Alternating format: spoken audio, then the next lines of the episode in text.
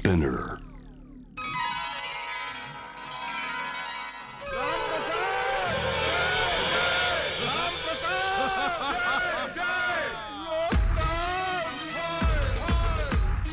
トキオトキオカリークラブトキオカリークラブ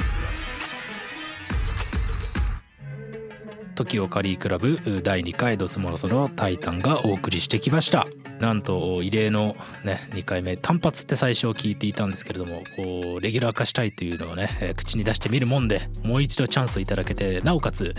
稲田俊介さんが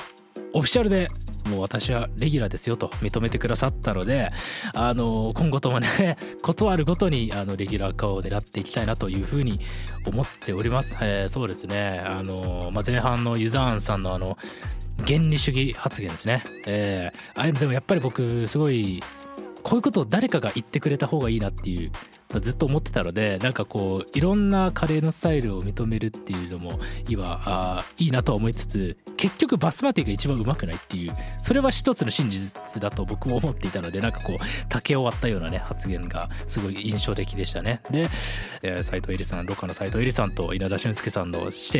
弟の対談ということでいやーめちゃくちゃ面白かったですね。まあ、当然師弟から師弟というか師弟関係の中で学んだことっていうのを、まあ、カレーのスパイスの使い方とかあるいは、えーお店の運営みたいなところのお話も面白かったんですけどやっぱりカレーの未来みたいなことを語らせたらやっぱりこのお二人に右に出る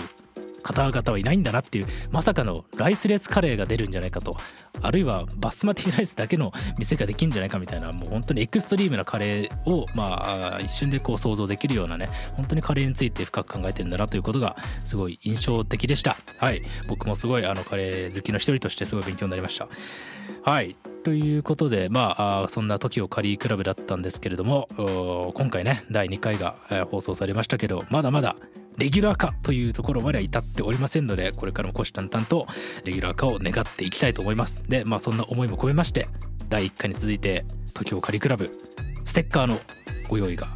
あります。これはもうねスタッフのね人が勝手に作ったということで皆さんもし、えーこのステッカーが欲しいという方はですね番組の感想とともに番組ページからステッカー希望と書き添えてご応募ください。はいそれではここまでのお相手はドスモノスのタイタンでした。ありがとうございました。